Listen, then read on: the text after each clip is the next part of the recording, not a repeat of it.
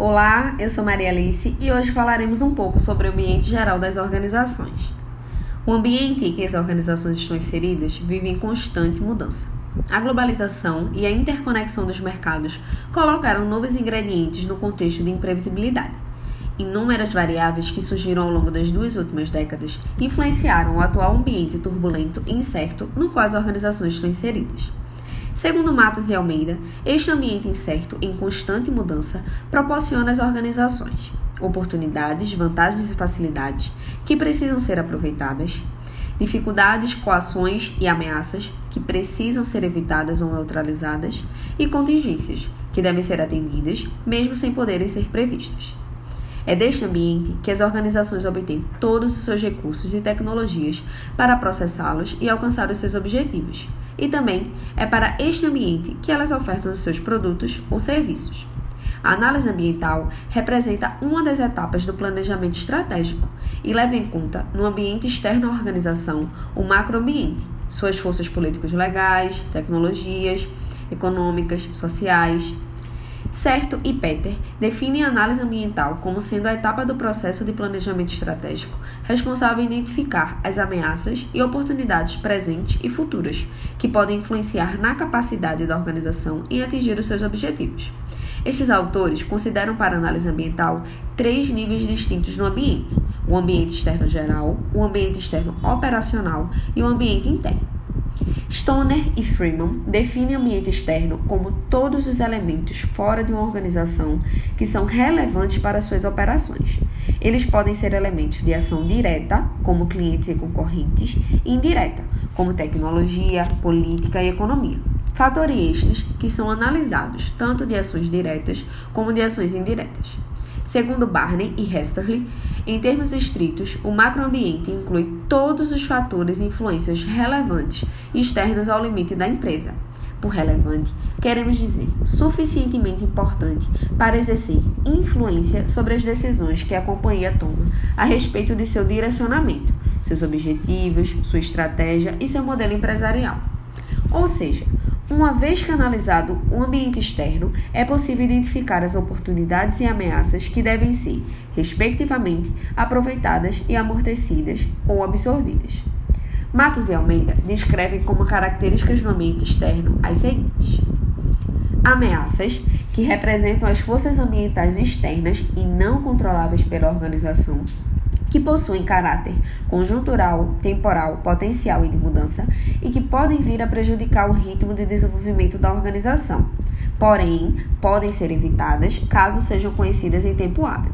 As oportunidades, que representam as forças ambientais externas e não controláveis pela organização, que possuem também caráter conjuntural, temporal, potencial e de mudanças, mas que podem vir a favorecer o ritmo de desenvolvimento da organização, desde que conhecidas e aproveitadas enquanto existirem, conforme o interesse e as condições organizacionais. As restrições, que representam as características estruturais e permanentes do mercado de atuação da organização, que se constituem fatores negativos a este mercado. E também as proporções, que representam as características estruturais e permanentes do mercado de atuação da organização e que constituem fatores positivos a este mercado. Hitt, Ireland e Hodgson sugerem etapas para análise do ambiente externo. E o processo de análise do ambiente externo, segundo os autores, pode ser dividido nas seguintes etapas.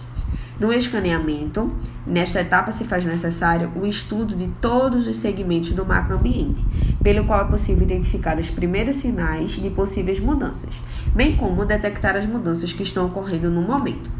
O escaneamento possui extrema importância para as empresas que atuam em ambientes altamente voláteis, uma vez que é possível identificar os primeiros sinais de mudança. Vale salientar que as atividades de escaneamento devem estar coerentes com o contexto organizacional, devendo os sistemas de escaneamento ser desenvolvidos conforme o grau de estabilidade ou volatilidade de determinado ambiente. O monitoramento, onde através dele as mudanças ambientais são observadas para verificar se está surgindo uma tendência importante entre as que foram detectadas no escaneamento. Para que ocorra de maneira eficaz, o monitoramento requer a identificação dos stakeholders da organização. A previsão, a partir das mudanças e tendências detectadas através do escaneamento e do monitoramento, torna-se possível realizar previsões do que pode acontecer e com que rapidez isso pode acontecer. E a avaliação, onde, através do escaneamento, monitoramento e previsão, consegue-se entender o macroambiente. O intuito da avaliação consiste em especificar as implicações deste entendimento para a organização, determinando o momento e a importância dos efeitos das mudanças e tendências na administração estratégica de uma organização. Após as demais etapas, torna-se necessário avaliar se uma tendência no ambiente representa uma ameaça ou uma oportunidade. Portanto, eventos no ambiente macroeconômico externo podem ocorrer de modo rápido ou lento, com ou sem conhecimento prévio. O impacto dos fatores constantes no círculo externo sobre a escolha da estratégia pode variar de grande a pequeno. Porém, mesmo se os fatores no macroambiente externo mudarem lentamente ou exercerem um impacto relativamente reduzido sobre a empresa, a ponto de afetar pouco o direcionamento e a estratégia, haverá um número suficiente de tendências e eventos estrategicamente relevantes nos círculos externos para justificar uma atenção cuidadosa. E é isso, pessoal. Qualquer dúvida vocês podem colocar lá no fórum, que nós do grupo, eu, Maria Alice, Noeli e o Diego, iremos responder a todos vocês. Muito obrigada pela atenção e até a próxima.